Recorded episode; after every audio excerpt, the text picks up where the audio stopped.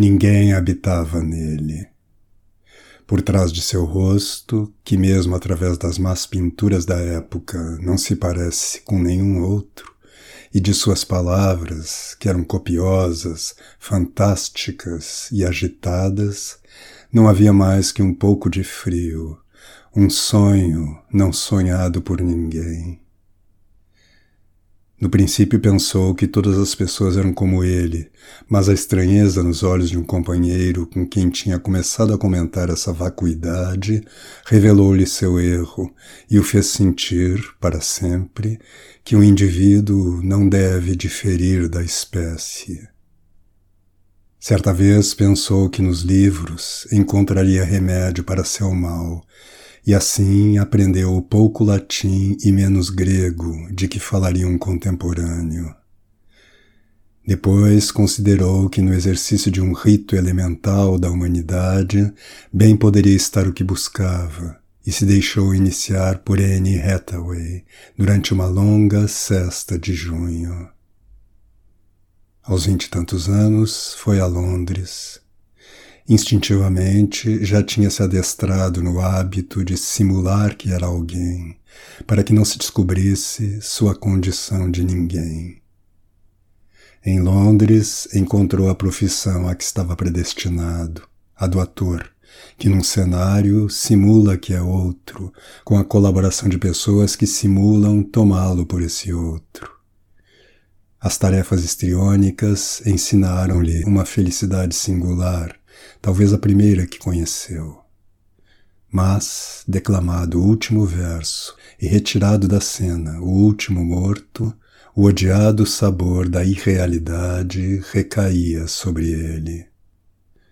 Deixava de ser Férrex ou Tamerlão e voltava a ser ninguém. Acossado, começou a imaginar outros heróis e outras fábulas trágicas. Assim, enquanto o corpo cumpria seu destino de corpo pelos lupanares e tabelas de Londres, a alma que o habitava era César, que ignora a advertência do álgore, e Julieta, que detesta a cotovia, e Macbeth, que dialoga na charneca com as bruxas, que também são as parcas.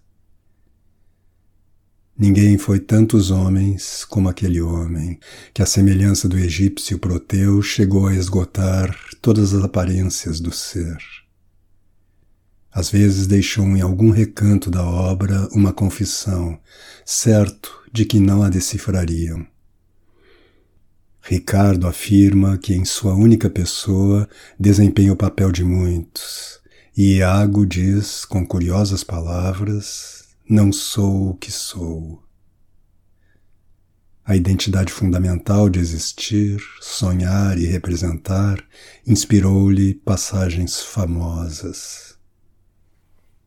Vinte anos persistiu nessa alucinação dirigida, mas numa manhã subjugaram-lhe o fastio e o horror de ser tantos reis que morrem pela espada e tantos infelizes amantes que convergem, divergem e melodiosamente agonizam.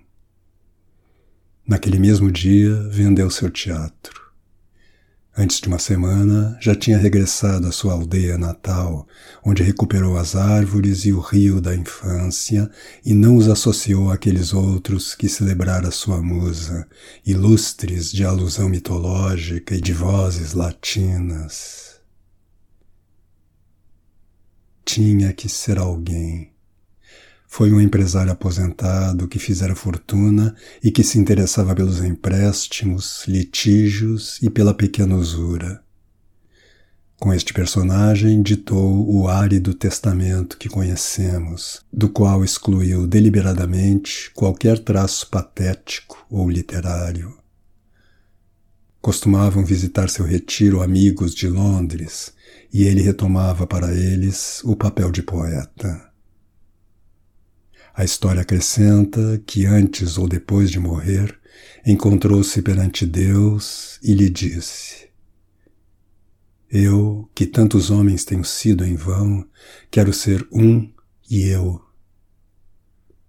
A voz de Deus respondeu-lhe de dentro de um torvelinho: também eu não sou. Sonhei o mundo como tu sonhaste tua obra, meu Shakespeare, e entre as formas de meu sonho estás tu, que como eu és muitos e ninguém.